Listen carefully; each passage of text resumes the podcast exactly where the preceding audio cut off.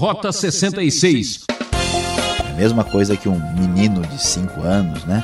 Uma menina de 6 anos aí reclamando pro pai ou pra mãe, né? Que achava que deveria ter feito a coisa de um jeito ou de outro, mas ele não consegue ver o que os pais estão vendo. Você já sabe, pedimos licença para entrar em sua casa com mais um programa Rota 66. Estudo bíblico com muita adrenalina.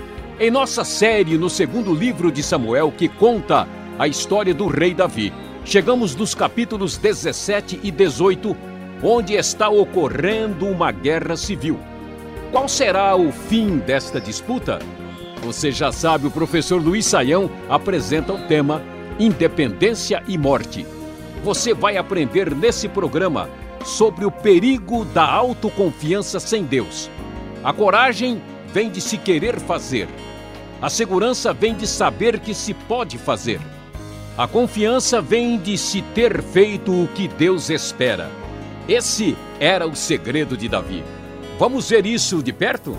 Agora é com o professor Luiz Saião. Fala, mestre! Rota 66. Hoje prosseguindo no nosso estudo aprofundado do segundo livro de Samuel. E como você já está esperando, chegamos ao capítulo 17. Vamos falar sobre o capítulo 17 e a primeira parte do capítulo 18. E o nosso tema de hoje será independência e morte. É isso mesmo que você ouviu, independência e morte, no meio da grande confusão na rebelião de Absalão, que causa grande transtorno ao reinado de seu pai Davi. Como pudemos uh, ver anteriormente, quando falamos sobre golpe sujo, começou aí a tentativa de Absalão de tomar o trono de Israel. Na verdade, o povo de Israel se encontra praticamente numa guerra civil. Como você deve lembrar, Aitofel é um dos conselheiros principais de Absalão. Aitofel vai, na verdade, trair Davi, e vimos as razões familiares possíveis para que isso viesse a acontecer. E o texto bíblico, conforme a NVI, nos revela o que Aitofel fala para Absalão. Permite-me escolher doze mil homens e partirei esta noite em perseguição a Davi. Eu o atacarei. Enquanto ele está exausto e fraco, vou causar-lhe pânico e seu exército fugirá. Depois matarei somente o rei e trarei todo o exército de volta a ti. É somente um homem que procuras matar, assim todo o exército ficará em paz. Esse plano pareceu bom a Absalão e a todas as autoridades de Israel.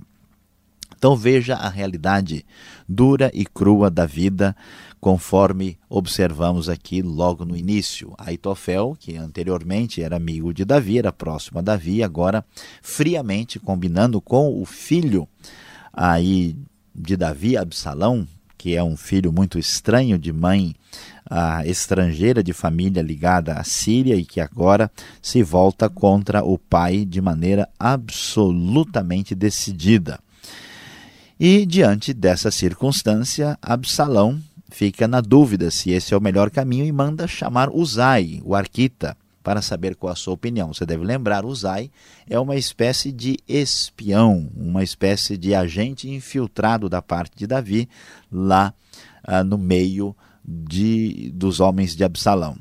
Absalão não sabe disso, imagina que Uzai abandonou Davi, Uzai fez isso por sua própria decisão, e nesse momento ah, nós vamos ver o que acontece com a opinião de Uzai. Absalão está na dúvida e Uzai então dá a sua opinião sobre o assunto. Ele diz: o conselho que Aitofel deu desta vez não é bom. Sabes que o teu pai e os homens que estão com ele são guerreiros e estão furiosos como uma ursa selvagem da qual roubaram os filhotes. Além disso, teu pai é um soldado experiente não passará a noite com o exército. Ele agora já deve estar escondido numa caverna ou em algum outro lugar. Se alguns dos teus soldados forem mortos no primeiro ataque, quem souber disso dirá: houve matança no meio do exército de Absalão. Então, até o mais bravo soldado corajoso como o leão ficará morrendo de medo, pois todo Israel sabe que teu pai é um guerreiro valente e que seus soldados são corajosos. Então, veja só como Uzai começa a agir com uma espécie de guerra de informação. Né? Como você sabe, nada há de novo debaixo do sol, como diz o livro de Eclesiastes. Muitas das táticas militares e de guerra dos dias de hoje já vêm das páginas do passado. E aqui nós temos a guerra do discurso, a guerra verbal, quando Uzai consegue estabelecer a grande dúvida na mente de Absalão. E então o seu conselho é o seguinte: eu aconselho que se reúnam a ti todos os homens de Israel, de Dan até Berseba, tantos como a areia da praia, e tu mesmo os conduzas na batalha. Então os atacaremos onde quer que eles se encontrem e cairemos sobre ele como o orvalho cai sobre a terra. Ele e todos os seus homens não escaparão. Se eles se refugiarem em alguma cidade, todo Israel levará cordas para lá e arrastaremos aquela cidade para o vale, até que não reste ali sequer uma pequena pedra. Absalão, então, surpreendentemente, ouviu o conselho de Aitofel. E olha só o que o texto bíblico nos revela. O versículo 14 é absolutamente incisivo, pois o Senhor tinha decidido frustrar o eficiente conselho de Aitofel a fim de trazer ruínas sobre Absalão.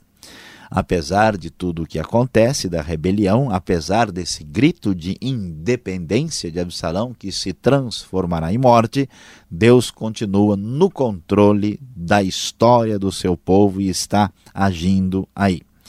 E no meio dessa circunstância toda, Uzai, que na verdade é o 007 aqui dos tempos do passado, o grande espião, ele então revela todo o segredo. Diz o versículo 15: Uzai contou aos sacerdotes Zadok e Abiatar o conselho que Aitofel dera a Absalão e as autoridades de Israel o que, e o que ele mesmo lhes tinha aconselhado em seguida. Então pediu que enviasse imediatamente essa mensagem a Davi: Não passe a noite nos pontos de travessia do Jordão no deserto, mas atravesse logo o rio, senão o rei e todo o seu exército serão exterminados. Então, com esta informação dentro ali do exército de Absalão, Davi terá grande vantagem, porque Deus certamente estava agindo para abençoar o rei de Israel e para sufocar a revolução perversa de Absalão, que queria estabelecer um reinado pela sua própria força e poder. E vemos também que tudo aquilo de negativo que Davi havia plantado na sua vida agora aparece com bastante clareza.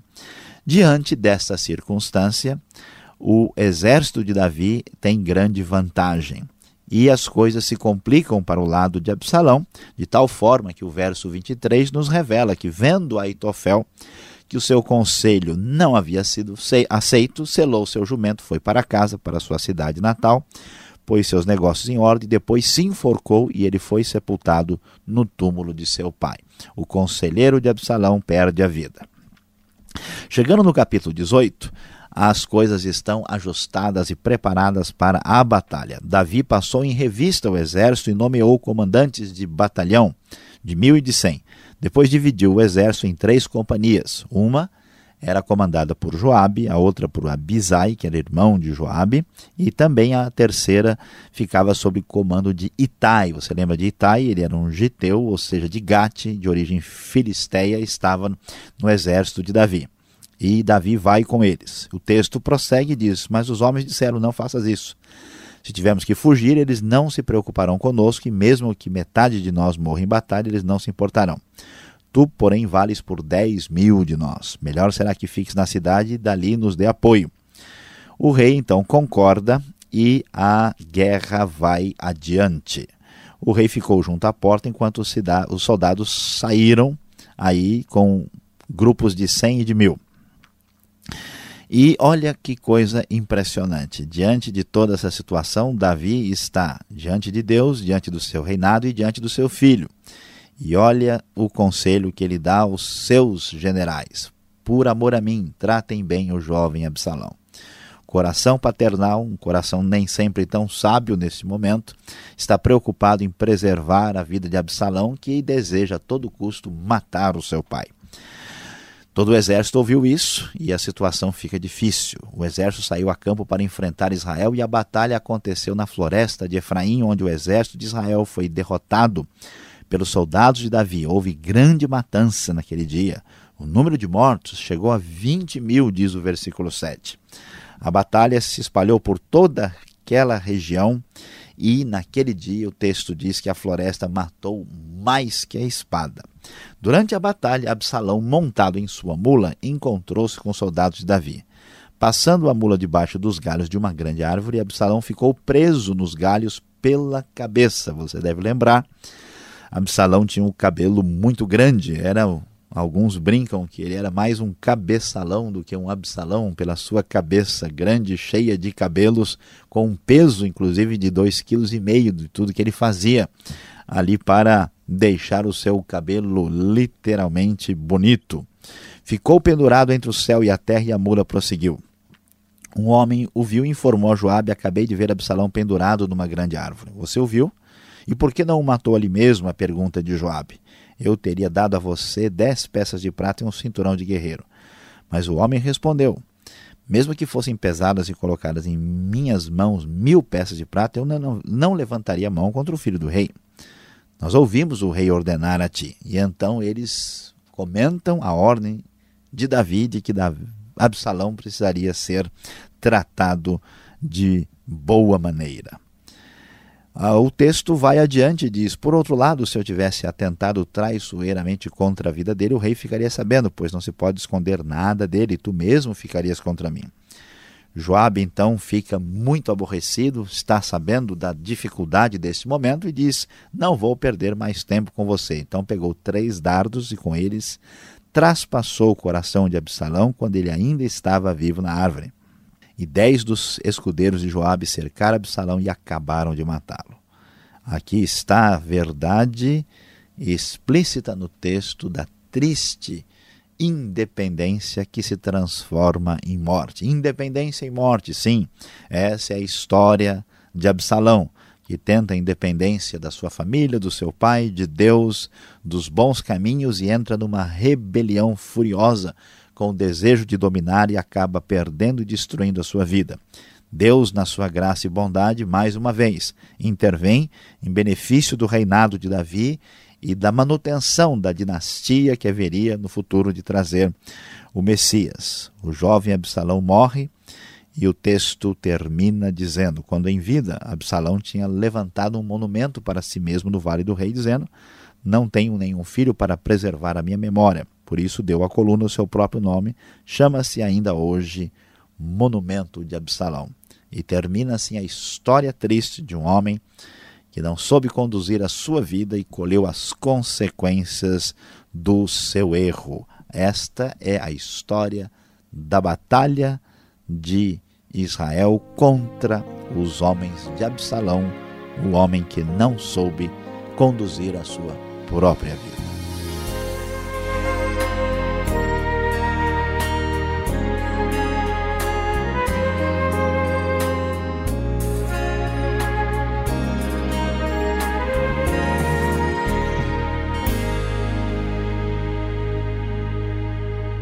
Você está ouvindo o programa Rota 66, o caminho para entender o ensino teológico dos 66 livros da Bíblia.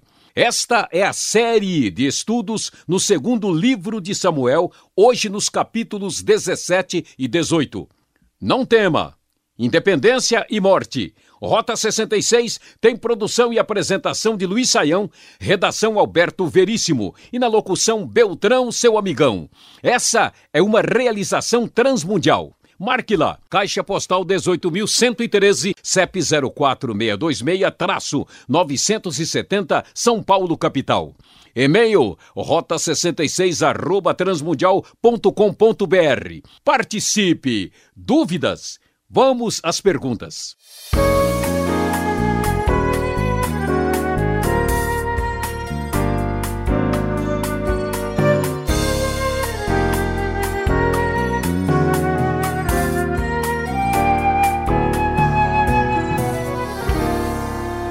Pois bem, você que está acompanhando o estudo de hoje, a exposição no segundo livro de Samuel, capítulos 17 e 18 até o versículo 19, nós estamos vendo o embate entre Aitofel e Uzai. Professor Luiz Saião, na sua primeira parte, você pode explicar um pouquinho melhor quem era Aitofel e o que podemos aprender com esse conselheiro do rei? Pastor Alberto, veja, nós vamos encontrar esse personagem sobre o qual não temos tanta informação assim. É interessante observar que o nome Aitofel significa irmão da loucura, irmão da tolice. Alguns chegaram a sugerir até que ele talvez tivesse um nome de origem estrangeira, na verdade, cananita. Alguns acreditam que era uma tentativa até de esconder um nome aí de origem cananita ligado a uma divindade, como é o caso, por exemplo, de Jerubaal, né, no caso que era o nome que Gideão é, recebeu. Ah, e este homem conseguiu crescer muito dentro do contexto é, real pela sua sagacidade e esperteza. E parece surpreendente que, de repente, ele, como um conselheiro do rei, apoia né, a grande revolução de Absalão, a traição, e os estudiosos acreditam que Aitofel era, na verdade, avô de Batseba, o que viria a explicar porque ele tinha um ódio mortal escondido contra Davi e que a rebelião de Absalão permitiu que tudo isso acontecesse. Agora veja só que esse homem que viveu a vida toda baseada em intrigas políticas, né? em saber arquitetar aqui o, o tabuleiro de xadrez para mexer as peças de acordo com seus interesses e sua vantagem. Agora, quando ele dá um conselho acertado que não é seguido, e isso acaba trazendo todos os problemas para o, o, o rebelde Absalão, agora esse homem que engraçado que era conselheiro estava precisando de conselho, né? Ele perdeu a esperança, talvez ele antecipou a derrota, né, a destruição do reinado de Absalão e disse, olha, eu vou ser enforcado, né? e diante disso, então, ele resolveu tirar a própria vida. Então, a grande lição para nós é que é prestar atenção de que a gente deve tomar cuidado, né? se a gente ficar entre um lado ou outro, tentando estabelecer conselhos para ter vantagens, esse tipo de atitude assim, onde nós vamos encontrar falta de fibra, de verdade, né, de objetividade uh, e leal, é, isso mais cedo ou mais tarde vai custar muito caro. E isso que a gente descobre que é a realidade da vida de Aitofel. A gente pode até dizer que ele era o Judas do Antigo Testamento, né? Andou com o rei. De certa forma, Davi não teria nenhuma dificuldade em é, ver as coisas dessa forma. Tá certo. Agora, a segunda pergunta é sobre Uzai. Por que Absalão, então, vai dar ouvidos a este outro conselheiro Pois é, pastor Alberto, isso até de certa forma é um pouco misterioso, mas veja bem, Absalão foi uma pessoa que tentou crescer de maneira ilícita. Lembra que ele tentou arrancar o reinado de Davi fazendo politicagem na porta do palácio. Ele ia lá, conversava com um tal. Então, uma pessoa que cresce de maneira indevida, é uma pessoa cujos sentimentos, cuja percepção de coração não está bem ajustada, bem afinada. Qual foi a grande tirada de Uzai para, vamos assim, enganar uh, Absalão? Porque a ideia inicial do Aitofel é vai com tudo, né? você tem que ir direto ao seu foco. O alvo é atingir o Davi, então você vai para pegar o rei pronto.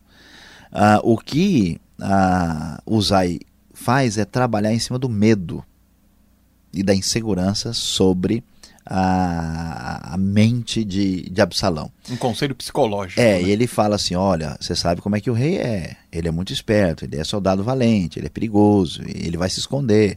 Porque isso está relatado na biografia do rei. Né? O Saul sofreu com isso. Não conseguiu pegar Davi várias vezes. Essa altura já deve estar escondido na caverna. Ele conhece todos os meandros daí. E aí vocês vão lá, vai um bando de soldados, vai levar uma surra, e aí a notícia se espalha, e todo mundo vai saber, e aí quem tiver coragem vai perder essa coragem. Então, e o que, que ele fez? Ele investiu no medo e na insegurança. As pessoas que viveram a vida como Absalão viveu, de, de engano, de traição, lembra que Absalão até mentiu: olha, eu estou indo para Hebron para fazer um juramento ao Senhor, né, pagar um voto lá que eu tenho que cumprir. Uma pessoa que vive nessa situação tem facilidade de ouvir alguma coisa que envolva medo e segurança, porque essa é a sua realidade psicológica. Então, que coisa impressionante, né? Absalão caiu exatamente naquilo que era, vamos dizer, uma das suas principais experiências históricas. E Uzai soube, assim, psicologicamente usar esse elemento, enfraquecendo aí o poderio de Absalão numa hora dessa. Né? E o fato dele até ficar na dúvida dos dois conselhos mostra essa situação de insegurança antecipada. É, olhando o Antigo Testamento, de repente parece que nós estamos estudando apenas a história. Mas olhando a fundo este capítulo, a gente chega num dilema, professor. Se Deus vai dar a vitória a Davi como deu, por que ele não impediu toda essa confusão, toda essa armação, né, essa angústia, se Deus já vai dar a vitória mesmo? Pois é, é uma coisa que vem à nossa mente. Né? Aliás, não só aqui, em muitos textos, por que, Deus deixou acontecer a guerra? Né? Deus poderia ter feito um curso lá em Hollywood, deixar o filme acabar e todos viveram felizes para sempre. Né? Pois é, Alberto, em grande parte, essa é uma resposta que a gente não, não tem condições de explicar inteiramente, porque nós não temos o que Deus tem, que é a sua onisciência. A gente não enxerga o quadro completo a gente enxerga só uma parte do desenho. Então, na nossa limitação, a gente imagina, puxa, teria sido muito mais fácil por aqui. É a mesma coisa que um menino de 5 anos, né?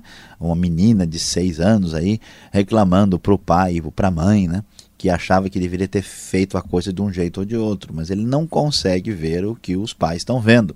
Assim como nós não conseguimos ver. Mas de qualquer maneira, a gente vai descobrir o seguinte: primeiro, que Deus permite que o ser humano haja com uma certa liberdade. Então Deus deu espaço para Absalão uh, ter a decisão do seu próprio destino. Absalão utiliza isso de maneira inadequada e ele sofre as consequências disso. Deus faz isso conosco, nos dá liberdade. Né? Você que está aí ouvindo o programa, você pode continuar ou desligar, ou nunca mais ouvir sobre isso, ou procurar ouvir mais e saber mais. Então a decisão até um determinado ponto está com a gente. Então Deus permitiu isso, né? isso fica como um exemplo de história, isso foi, fica como um exemplo da, da, da compreensão da relação de, de causa né, e consequência do que a gente faz, né? É, e Deus também trabalhou na vida de Davi. Davi, você não plantou, Davi? Ah, meu Deus vai ser legal agora, vai pronto, tirar tudo, não vai acontecer nada e eles viveram felizes para sempre. Então a questão é muito complexa é muito ampla e há muitos elementos aqui que estão ah, interagindo nesse processo, mas Deus com certeza nos ensina muito com isso. Deus faz com que a justiça se estabeleça, porque Absalão colhe o que ele ah, plantou, e que Davi seja ensinado em relação às suas atitudes, e que isso como um exemplo histórico para a gente pensar sobre a nossa vida, inclusive aqui no Rota 66. Na, no final da sua exposição, você comentou que Absalão foi um homem que não soube eh, lidar com a sua vida, né? dar um, uma qualidade eh, na sua existência.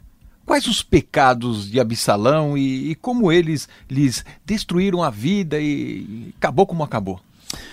Pois é, Absalão de fato é alguém que merece aí uma consideração, uma atenção especial eh, em relação a compreensão da sua vida. É estranho, como a gente já mencionou uma vez, né?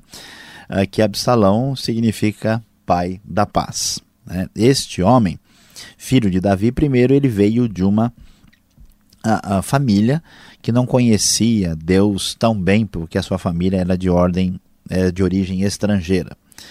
Foi um homem que se deixou dominar pela, pela sua ira, foi um homem que deixou-se dominar pelos seus sentimentos pagãos, uh, sentimentos perversos e imoralidade. Absalão se deixou dominar por esses sentimentos negativos. Absalão, né, se ele matou né, o seu próprio irmão, Absalão ah, permitiu que esse ódio crescesse no seu coração e foi dominado pelo desejo de orgulho, de poder, de força e perdeu os limites quando ele partiu para tentar uh, destruir a vida do seu próprio pai para conseguir o poder. A gente poderia resumir né?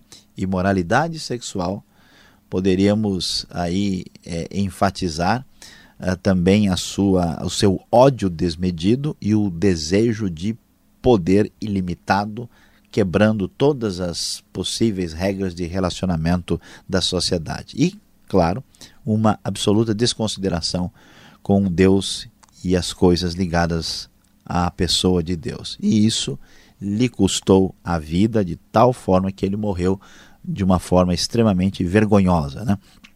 Aquilo que era a sua glória, o seu cabelo, né? Aquilo ele investia muito na sua aparência e Absalão acabou então perdendo aí a sua vida de uma maneira até uh, irônica, né?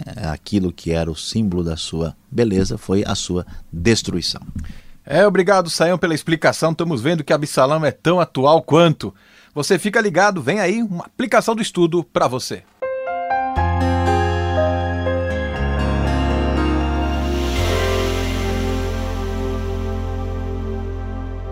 Hoje no Rota 66 estudamos o capítulo 17 e a primeira parte do capítulo 18 do segundo livro de Samuel. O nosso tema, como você viu, foi independência e morte.